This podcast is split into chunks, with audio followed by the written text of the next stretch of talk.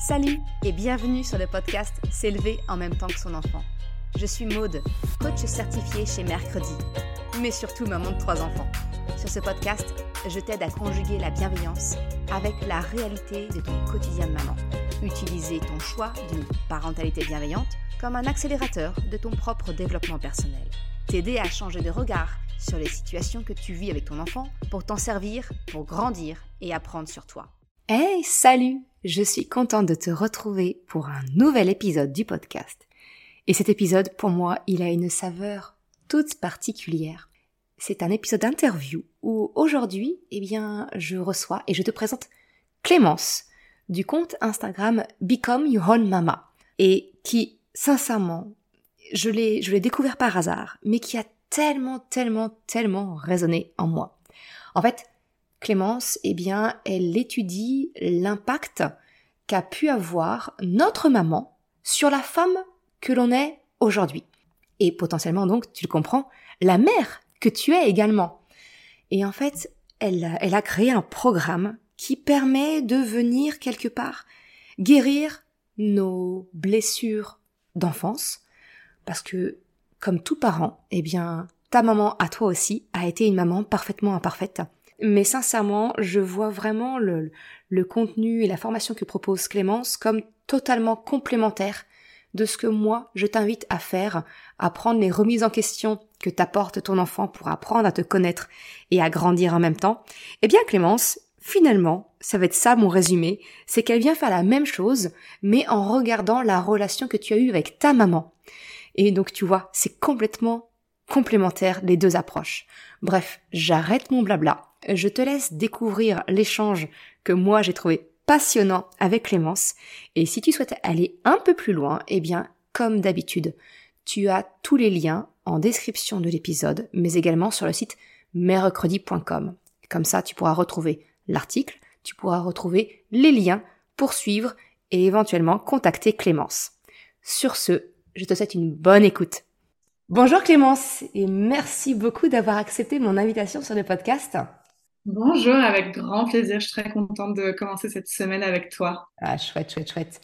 Bah, écoute, je t'ai brièvement, non, je te t'ai présenté dans l'introduction, mais euh, si ça te va, te présenter avec tes mots, expliquer un petit peu qui tu es et surtout ce que tu fais. Oui, bien sûr. Euh, écoute, moi, j'étudie la relation mère-fille depuis cinq ans maintenant. Donc, en fait, j'essaie de euh, d'explorer vraiment l'impact euh, que notre maman a eu sur la femme qu'on est devenue et du coup sur la maman aussi que qu'on devient euh, suite à un propre processus euh, moi-même de guérison des blessures d'enfance, de déconditionnement, d'émancipation de ma propre relation avec ma maman. Mmh. Et ça fait deux ans que j'ai créé le programme Become Your Own Mama, donc qui est vraiment un programme avec des étapes à suivre que j'aurais adoré avoir il y a quelques années maintenant. Euh, et puis aujourd'hui, il a accompagné euh, plus de 250 femmes. Euh, donc, donc voilà, j'en suis hyper contente. Ah bah ouais, et sincèrement, moi quand j'ai découvert ton compte, vraiment par hasard, ça a vraiment eu une énorme résonance parce que je considère que c'est vraiment le parallèle, le complément en fait euh, de, de, ce que je propose moi aux mamans qui, euh, qui écoutent le podcast, vraiment de bah, d'aller dans les remises en question et ça va dans la, la connaissance de soi en fait, apprendre à, à s'accepter, à se découvrir, à comprendre ce qui s'est passé, ce qui, ce qui s'est joué, qui fait que bah on est on est la personne qu'on est aujourd'hui. Et justement une question qui me qui m'est venue quand voilà quand j'ai eu la confirmation que tu acceptais de venir sur le podcast, une question que je voulais te poser c'est pourquoi tu penses, toi, ton, ta perception à toi, pourquoi est-ce que c'est si difficile euh, d'oser penser, et alors je parle même pas de le dire, parce que ça c'est encore l'étape d'après, bah, que peut-être euh, notre papa, notre maman, bah, n'a pas été le parent que nous aurions aimé mmh. euh, Déjà parce qu'on vit dans une société qui a une vision très manichéenne des relations, c'est-à-dire sans aucune nuance. On a, je pense, on a vraiment grandi avec euh, cette narration où on simplifie à outrance les relations et on ramène tout à une simple opposition entre le bien et le mal, entre les bons et les méchants. Et on fait ça simplement parce qu'on est émotionnellement immature. Donc on a beaucoup de mal à ressentir des émotions qui, selon notre culture, sont contradictoires, alors que c'est normal dans une expérience émotionnelle. Euh, pour une autre personne, enfin pour une même personne, pour une même, relation, par exemple, à la fois euh, de l'amour et de la gratitude, et à la fois peut-être de la frustration, de la déception, de la colère. Si je te dis par exemple la phrase euh, j'aime ma maman et elle n'a pas été la maman dont j'avais besoin enfant. ça veut dire ça bug quoi, il y a un problème de sémantique, tu vois. Ça marche pas, ça va pas ensemble. ouais, c'est ça. Tu vois, au mieux, tu vas entendre la phrase j'aime ma maman, mais elle n'a pas été la maman dont j'avais besoin. Hmm. Sauf que le mais vient créer une hiérarchie et vient donner plus d'importance à la seconde partie de la phrase. Alors qu'il n'y a pas forcément de hiérarchie dans nos émotions, quoi. Ah, c'est juste, effectivement, c'est deux, deux niveaux équivalents qui ont eu le droit d'être et qui viennent pas s'auto s'auto annuler. Enfin voilà, c'est pas des maths, hein. ça vient pas se, se balancer. C'est ça.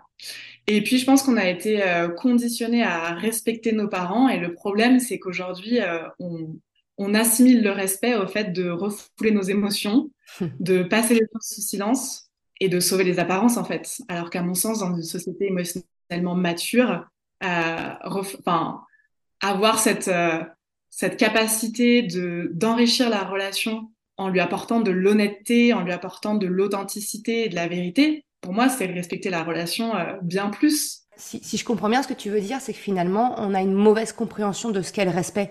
Aujourd'hui, ce serait plutôt du respect dans le sens euh, je fais pas de vagues, donc j'annihile mes émotions, mes besoins pour maintenir une apparence versus ce qu'est, selon toi et moi, notre vision du respect, c'est se respecter soi, à arriver à poser ses limites, à dire non, tout en respectant que l'autre ne l'accepte pas ou voilà une, vision différente. Mais effectivement, c'est deux, deux définitions du respect qui sont pas qui sont pas c'est ça. Et euh, du coup, parce qu'effectivement, ça, ça, ça, sonne quand on dit euh, j'aime ma maman. Elle n'a pas été la maman que j'aurais aimé avoir enfant. Pourquoi, du coup, est-ce que ce constat, ça sonne finalement comme une critique et qu'on va justement rejeter Enfin, c'est souvent violent ce, ce, ce, rejet de dire non, je peux pas dire ça. Je... Non, non, non. Euh, pourquoi est-ce que ça sonne comme une critique comme ça, pour, euh, selon toi? Ouais, c'est vrai que c'est un truc qu'on va rejeter violemment, euh, ah. facilement. Euh, Déjà, c'est parce que ça vient toucher à notre sentiment d'identité. En particulier quand on est une femme, quand on va commencer à remettre en question, à avoir ses émotions et ses prises de conscience, la première chose qu'on va se dire, c'est merde, qu'est-ce que ça vient dire de moi? Ça vient dire que je suis une mauvaise fille. Hmm. Ça veut dire que je suis une fille ingrate. Et on se dit ça parce que euh, il y a trois techniques de manipulation émotionnelle qui sont inconscientes, hein, mais qui sont hyper présentes dans la relation parent-enfant. Euh, et notamment dans la relation mère-fille, en plus dans des sociétés patriarcales, euh, c'est la honte, la culpabilisation et le sentiment de dette. Hmm. C'est des émotions en tant que femme en particulier qui sont imprégnées en nous depuis qu'on est petite. Et on n'a évidemment aucune envie de ressentir ces émotions inconfortables. Et puis en plus, on ne sait pas vraiment quoi en faire. On n'a pas forcément les capacités émotionnelles de faire de ces émotions et de ces prises de conscience quelque chose d'enrichissant pour la relation. Parce que tout de suite, on a l'impression qu'on est en conflit. Comme tu dis, en fait, on n'a même pas besoin de le dire à notre parent, juste de le penser. On a déjà l'impression qu'on est en conflit. Et encore une fois, c'est cette vision manichéenne où on est tout de suite dans le rôle d'accusateur et le parent dans le rôle d'accusé. Et on s'imagine tout de suite qu'on va détruire la relation. Au lieu de se dire que ça pourrait peut-être l'enrichir, que ça pourrait peut-être permettre de la co-créer donc euh, ça, c'est de l'immaturité émotionnelle, encore une fois. Et puis, je pense qu'on rejette aussi tout ça parce que le regard de la société, quoi. Il y a vraiment ce, ce dictat du patriarcat où une maman doit s'oublier pour son enfant, elle doit se sacrifier. Et en échange, euh, l'enfant, en particulier la fille, doit en être éternellement reconnaissante et euh, rembourser sa dette, en fait. Ah. Tu sais, ça, c'est quelque chose que je, je, je lutte profondément et que j'aimerais vraiment arriver à faire passer, c'est cette notion euh, commune qu'on cherche à nous faire, euh, euh, et puis donc on a réussi hein, à nous faire comprendre que le sacrifice est une preuve d'amour. Ouais. Mais ce n'est en rien une preuve d'amour. C'est juste une dette que tu vas demander un jour à rembourser, que ce soit ah ou inconscient. C'est ça, exactement. Ouais, et c'est ça, c'est souvent même inconscient. On s'en rend pas compte. Je, Moi, je vois le cas avec ma propre maman. Euh, c'est purement inconscient. Et je dis, mais en fait, t'attends, attends quelque chose euh, en retour. Tu t'en rends pas compte, mais tu, tu, attends quelque chose en retour. Et ça, bah, en fait, euh, juste non, en fait. juste non. Mais ouais, non, c'est, c'est, c'est vraiment un, un constat que j'aimerais bien t'accompagner à faire voilà faire diffuser ce message mais euh, ah, c'est imprégné en nous et puis dès qu'on sort de ces rôles c'est vraiment diabolisé par notre culture quoi ouais il y avait un, un post comme ça, euh, je, le reprends souvent. Tu as peut-être déjà croisé, tu sais, sur les réseaux, sur les réseaux sociaux, où c'est cette mère qui a une, une paire d'ailes complètement décharnées, et puis elle s'arrache des ailes pour coudre les ailes sur son enfant. Et tout le monde est là, ah, c'est magnifique. Mais putain, enfin pardon, oh, je suis vulgaire, mais le cri du cœur, le cri du cœur, je vais, je vais, je vais pas le couper au montage parce que c'est vraiment mon cri du cœur. Ça n'a rien, enfin ça n'a rien de beau. Ah une mère ne, ne doit, enfin c'est pas parce qu'une mère aime son enfant qu'elle doit se sacrifier pour lui. J'aime mes enfants plus que tout, mais pour autant, je m'aime moi et je vais prendre soin de moi. Et je vais pas me défaire de choses à moi pour leur donner toute façon, le sacrifice, hein, c'est la meilleure façon justement de cultiver ce sentiment de dette et, euh, cette culpabilisation. Quoi. Mm, mm. Donc euh, c'est là où on va attaquer, c'est le sacrifice qu'il faut arrêter. Quoi. En gros, le, message, euh, on peut arrêter le podcast maintenant, arrêter le sacrifice. c'est vraiment le truc par, par essence même, stop s'il vous plaît, arrêtez. Et alors justement, bah, tu vois, alors la transition, elle est toute trouvée. Autant c'est compliqué pour nous de venir oser penser ou dire de remettre en question les parents que nous avons eus, mais alors, se juger nous, dans notre rôle de parents, ah ben on est les premiers à s'auto-flageller, à culpabiliser, ah j'ai mal fait, ah voilà. Pourquoi, pourquoi c'est aussi facile du coup pour nous alors qu'on est, on ne l'accepte, on n'accepte pas de le faire à, l'échelle du dessus, tu vois euh, Comment tu vois ça, toi S'autoflageller, déjà, c'est un truc pour le coup, ça, on l'a appris aussi depuis enfant, surtout quand on est une femme, dans tous les rôles, hein, euh, mère, fille, euh, épouse, employée, euh, voilà. Et puis, il y a tout de suite ces notions de mauvaise fille, mauvaise mère, en fait, qu'on a dans, dans, un coin de notre tête, qui sont quand même des termes extrêmes et horribles, mais à la moindre petite erreur, ça ressort tout de suite, quoi. mais après, quand on se, quand on se juge, quand on se culpabilise, en réalité, c'est un manque d'estime de soi. Mmh. Quand on manque d'estime de soi, on a cette petite voix intérieure constamment en background, cette voix de l'autocritique qui nous dit tu n'es pas assez et tu n'es pas à la hauteur. Mmh. Cette petite voix, elle est tout le temps en attente des preuves qui vont venir valider son récit. Donc à la moindre petite erreur, elle saute dessus et euh, pour se faire entendre en fait, pour valider son, son histoire et pour dire tu vois, je t'avais dit que t'étais nul, la preuve quoi. Ouais. T'es nul. Et, évidemment, ça, ça le manque d'estime de soi, ça a un lien avec l'enfance parce que euh, ça se construit pendant l'enfance, notamment dans la relation parent-enfant. Et dès lors qu'on refoule nos émotions inconfortables par rapport à nos parents et qu'on n'ose pas euh, les remettre en question et, qu'on ne reconnaît pas les besoins insatisfaits en fait de, de notre enfance, eh ben on valide encore ce récit. On vient dire à notre inconscient mes besoins et mes émotions euh, n'ont pas d'importance. Donc mmh. c'est encore valider euh, ce truc de euh, je, ne mérite pas d'être écouté, j'en vaux pas la peine, euh, j'ai pas d'importance. C'est pour ça que le travail de guérison des blessures d'enfance, il est hyper intéressant pour travailler sur l'estime de soi aussi et, arrêter de s'auto-flageller. Donc, du coup, justement, pour toi, pourquoi est-ce que c'est si important d'oser faire ce constat, de dire bah oui, bah ouais, ma maman, mon papa, bah, c'était pas vraiment euh, le parent que j'aurais aimé avoir à ce moment-là. Euh, pourquoi est-ce que c'est important pour pouvoir se libérer et s'autoriser à être le parent que l'on souhaite avec notre enfant? C'est important parce que ces besoins insatisfaits de l'enfance, ils sont pas anodins. Tu vois, c'est pas juste dommage. Oh ben mince, j'ai pas eu l'enfance, euh, pas grave, on passe à autre chose. Et d'ailleurs, c'est pas, j'ai pas eu l'enfance de rêve, c'est j'ai pas eu l'enfance dont j'avais besoin. Mmh. C'est différent. Donc c'est pas juste dommage, c'est dommageable parce que si tu prends pas soin de répondre toi-même à tes propres besoins, à ses propres besoins satisfaits, tu vas inconsciemment demander soit à ton partenaire, soit à tes enfants de les d'y répondre pour toi. Oh, oh, oh, oui. Donc tu leur fais porter un fardeau et c'est hyper inconscient bien sûr hein. et c'est reçu de manière inconsciente par l'enfant, mais ça en reste pas, ça en reste hyper pesant quoi. Et c'est important de répondre à ses propres besoins aussi parce que c'est comme ça que tu deviens adulte, c'est comme ça que tu prends la responsabilité de tes besoins, de ton propre bonheur.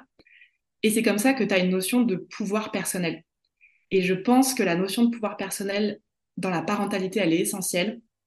Parce que quand tu n'as pas ce sentiment de pouvoir personnel, encore une fois, tu vas chercher inconsciemment à avoir un sentiment de contrôle, de pouvoir sur les autres. Et évidemment, dans la relation parent-enfant, ça peut se faire très facilement de manière inconsciente.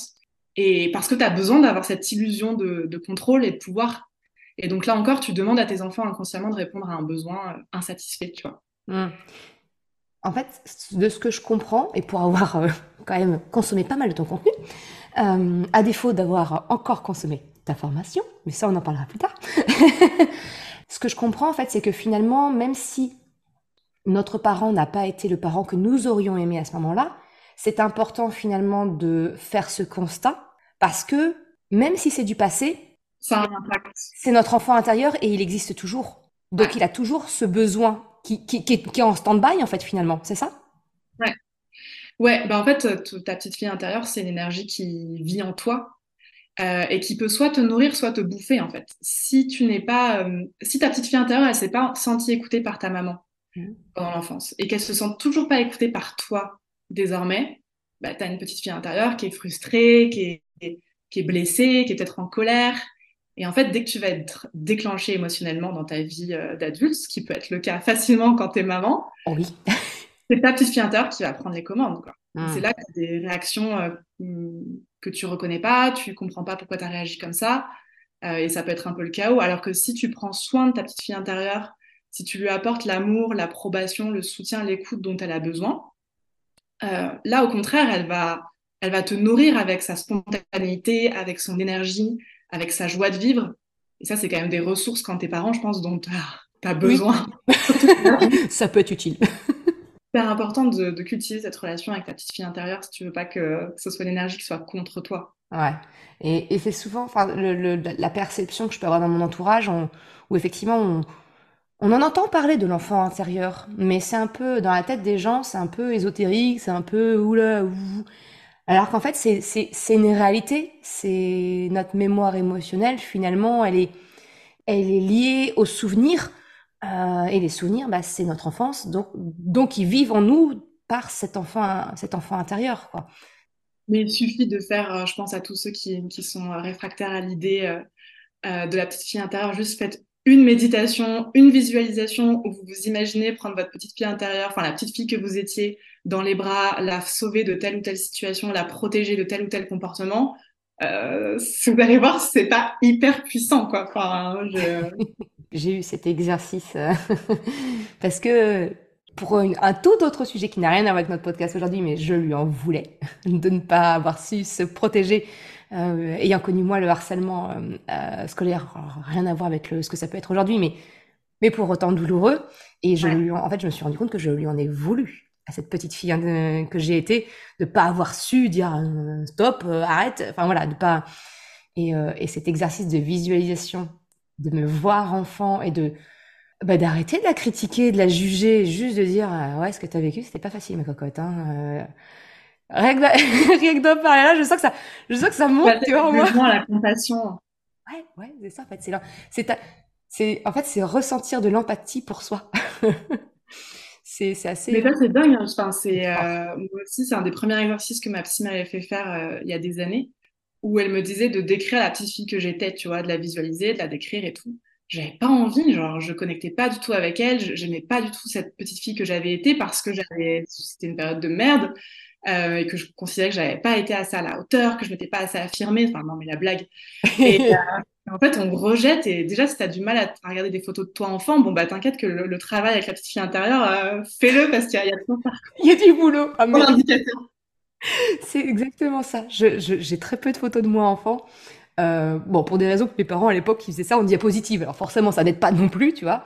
Mais, euh, mais j'en ai trouvé quand même quelques-unes et, et j'avais beaucoup de mal. Et plus maintenant, tu vois, je l'ai enlevé. Mais pendant longtemps, je me suis, entre guillemets, au début forcée, où j'avais cette photo de ma petite fille, moi. En plus, j'ai pris une photo que, où je ne m'aimais pas dessus. tu vois, vraiment, parce que ça symbolisait vraiment tout, tout ce que je n'aimais pas en moi. Je me la suis bien mise à côté de mon, mon écran de PC, là, tous les jours au bout de travail, de, de la voir. Ouais. Ah, maintenant, j'en ai plus besoin, mais voilà, je suis devenue vachement plus douce avec elle. J'ai ressenti l'élan, l'élan protecteur que j'ai naturellement vis-à-vis de mes enfants. J'ai appris à la voir. ouais pour elle, pour moi en fait. Et ça, ça a été vraiment le, le truc. La que tu as pour elle, ça te permet d'avoir de la compassion pour toi-même en tant que, en tant que maman aujourd'hui. Exactement. Exactement. Et quand on a discuté un petit peu, quand on a échangé toutes les deux, il y a une chose aussi que je voudrais bien qu'on aborde ensemble, c'est cette notion de moi, j'ai un peu le sentiment, si tu veux, d'être le maillon entre mes enfants, donc ce que, ce que je voudrais leur éviter, tu vois, justement, de, de, reproduire, notamment à ma fille, vu que j'ai une fille, euh, mais c'est valable aussi pour mes garçons, hein, mais vraiment de pas, de pas tomber dans ces travers-là. Et j'ai l'impression de faire le pont générationnel avec bah, ma maman, euh, qui a énormément souffert du manque d'amour de ses propres parents, qui du coup, enfin voilà, j'ai l'impression de faire ce pont intergénérationnel. Et euh, j'aimerais bien avoir ta vision, voilà, en quoi c'est important finalement, quoi. On a un rôle, nous, à jouer pour justement briser ce cycle peut-être et puis construire quelque chose de positif pour nos enfants. Ouais, mais je pense que chaque génération a une opportunité incroyable d'évolution en fait. Chaque génération a l'opportunité de, euh, de garder le meilleur de la, génération, de la génération précédente et de, se débarrasser du pire. Quoi. En fait, c'est l'évolution. Je pense que c'est comme ça qu'on change le monde. Je pense que on est responsable en tant que génération de ce qu'on se transmet à la génération euh, suivante. Euh, ce qui est bien, c'est qu'il suffit parfois, enfin, il suffit d'une seule génération pour transformer toute une lignée. Donc, c'est quand même euh, une, respons enfin, une responsabilité, mais aussi un pouvoir de, de création de quelque chose de nouveau euh, qui est énorme. Mmh. Euh, et puis, on a une chance incroyable, c'est que notre génération, on a les outils. Et ça, c'est dingue. C'est vrai qu'après, bon, on est un peu biberonné au développement personnel, toute cette notion de déconstruire pour reconstruire, on remet beaucoup en, en question le statu quo. Parfois, ça devient barbant parce que c'est la norme, mais en fait, c'est merveilleux. Parce qu'on a souvent cette phrase, nous, notre génération, par rapport à nos parents, où on dit euh, oui, on n'a pas, on n'a pas euh, eu l'enfance qu'on, a, dont on avait besoin, mais bon, ma maman a fait du mieux qu'elle pouvait avec les outils dont elle disposait. Mm. Et c'est vrai, et c'est une phrase qui nous rassure aussi, et c'est une phrase qui nous fait beaucoup de bien. La génération suivante aura beaucoup plus de mal à dire cette phrase pour nous parce que nous, les outils, on, les a, tu vois. Après, on n'est pas tous, euh, on n'est pas tous égaux, évidemment. Il y a des circonstances, il y a plein de choses qui rentrent en jeu, mais quand on a la chance de pouvoir faire ce travail, euh, faisons-le parce que ça rend service à, tout le monde, quoi. Et puis la bonne nouvelle, c'est que il suffit, alors entre guillemets, mais il suffit de prendre soin de sa propre guérison pour que ça ait un impact sur euh, sur les générations suivantes. Donc finalement, c'est c'est bien fait. Parce que souvent, en tant que femme, on a besoin de faire les choses pour les autres, pour le bien d'autrui. prendre soin de soi, ça fait du bien aux autres. Donc, euh, Quand tu dis ça, ça résonne en moi, parce que moi, dans ma famille, on m'a élevé en me disant que l'égoïsme, c'était la pire des tares. C'était vraiment la pire des choses. Donc forcément, on a poussé le curseur à l'extrême inverse, hein, vers, le, vers le sacrifice, hein, naturellement.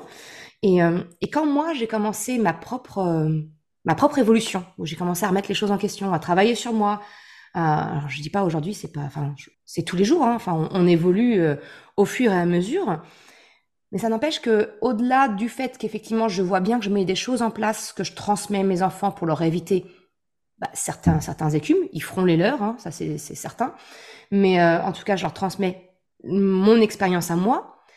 Et ce que je trouve ça intéressant, c'est du coup, c'est de me dire que ma propre évolution, en travaillant moi, sur moi, pour moi, ça a des bénéfices, certains sur mes enfants, mais ça a également des bénéfices sur la génération au-dessus, ma maman. la génération du dessus encore, malheureusement, ma grand-mère est décédée, donc j'ai l'impression qu'en tout cas, ça lui donne l'autorisation à ma mère de se poser des questions, de, tu vois, d'essayer d'aller chercher des trucs et, et, elle aussi de dire, bah ouais, peut-être que ma maman, à moi aussi.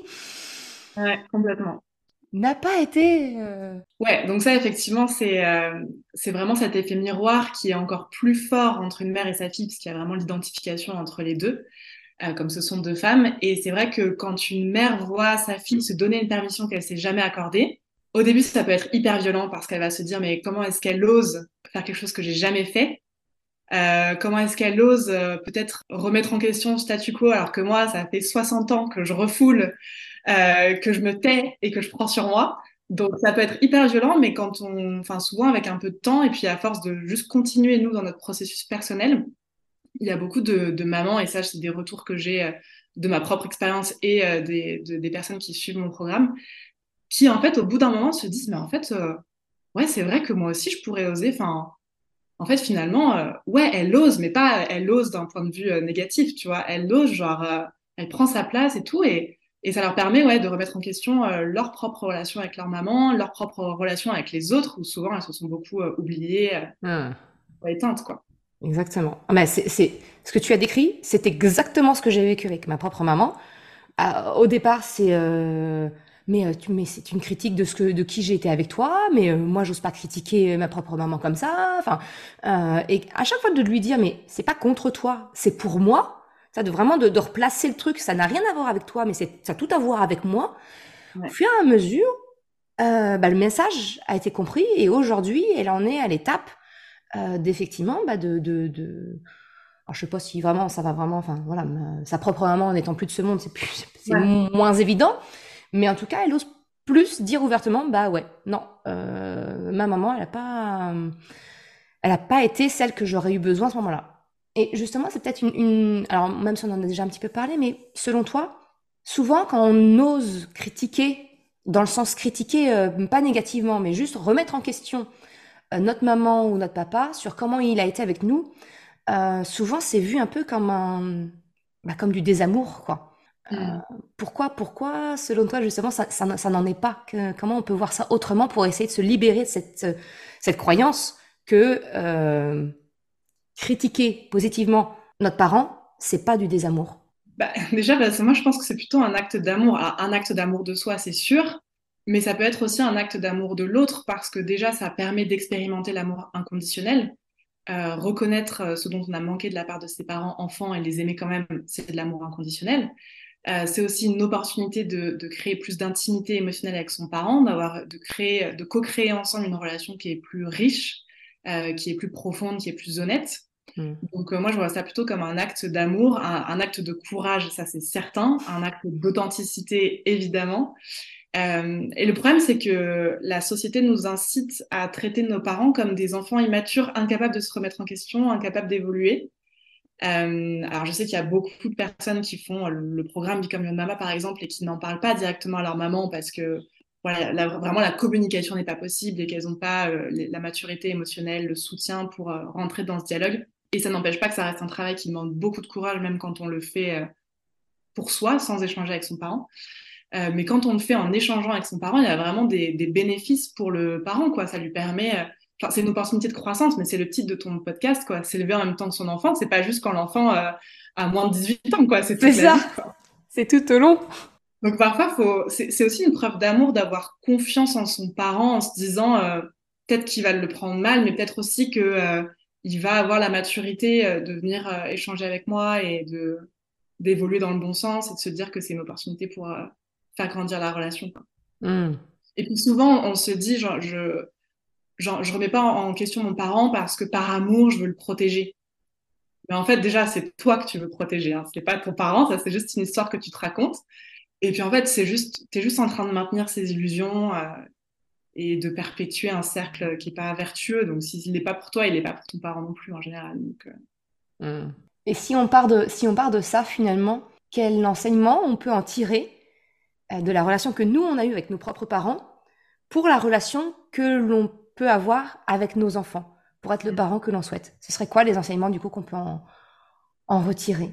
Bah, le premier enseignement, c'est l'acceptation. C'est accepter que ton enfant, il aura des blessures d'enfance, que ce soit lié à toi euh, ou que ce soit des choses à l'école, euh, avec ses frères et sœurs. Enfin, il aura des blessures d'enfance. On a tous des souvenirs d'enfance qui nous paraissent ridicules maintenant et qui pourtant ont déclenché, enfin, qui nous ont brisé le cœur ou au contraire qui nous, qui nous ont rempli de joie. Enfin, voilà, les enfants ont un cerveau très particulier qui est euh, voilà, en plein développement, qui n'est pas du tout le nôtre.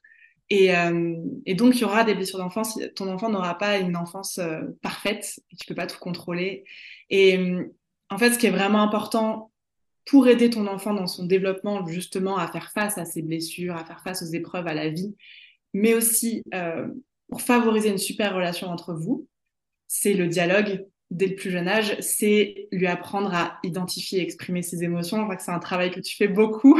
En fait, c'est lui donner une voix c'est lui donner sa propre voix dès le début, qu'il puisse faire un retour un peu sur son expérience d'enfant dès le début, parce que évidemment que quand tu es maman et que ton enfant a 30 ans, 40 ans, 50 ans, décide de faire une psychothérapie et que soudainement il te balance toutes ces émotions refoulées depuis des années, c'est clair que c'est un choc, enfin, tu vois, c'est un choc pour le parent, tu vois. Mais s'il y a eu ce dialogue dès le départ, dès le plus jeune âge, déjà, bon, tu n'auras pas des grosses surprises, euh, tu vois, a priori ça permet aussi ce dialogue euh, que l'enfant ait confiance en toi, quoi, qu'il ait confiance qu'il puisse te parler. Parce qu'il y a beaucoup de gens justement qui parlent pas à leurs parents parce qu'ils ont peur de leur réaction.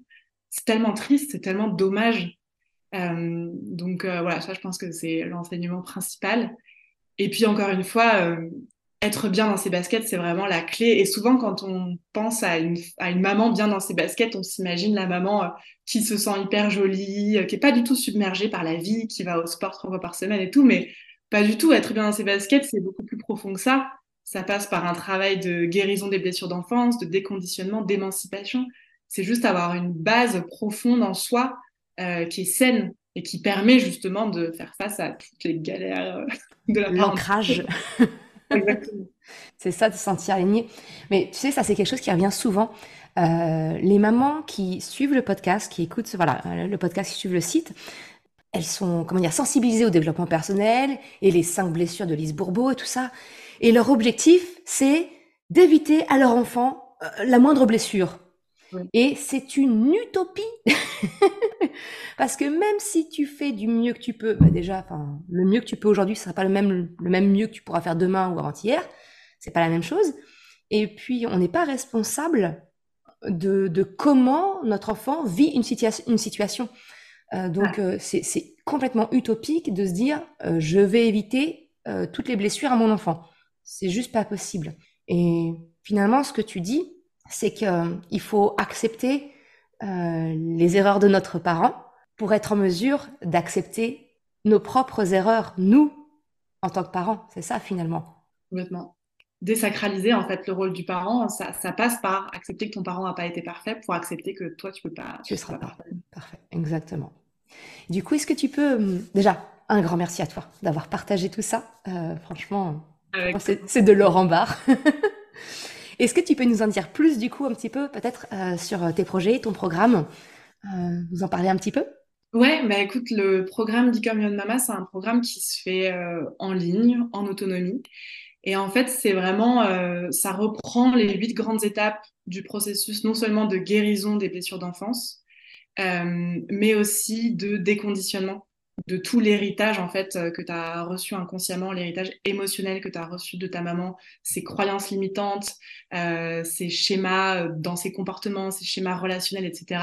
Donc on fait vraiment un travail là-dessus au cours du programme et donc il y a toute une partie un peu théorique où j'explique des choses avec des audios et une grosse partie pratique avec des exercices d'introspection euh, on fait un peu des, retours en enfance et puis des, petits processus, euh, des guides à suivre, euh, comment poser des limites à sa maman, comment reconnecter concrètement avec sa petite fille intérieure, parce que dit comme ça, ça paraît très vague.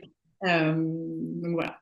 Bah super. Ah bah, de toute façon, il y aura tout, enfin voilà, dans la, description de l'épisode de podcast et dans l'article de blog, il y aura tous les liens vers ton programme, vers ton compte Instagram, enfin voilà, le moyen de te, contacter, de te retrouver et de te suivre. Mais écoute, vraiment un grand merci Clémence pour ce partage.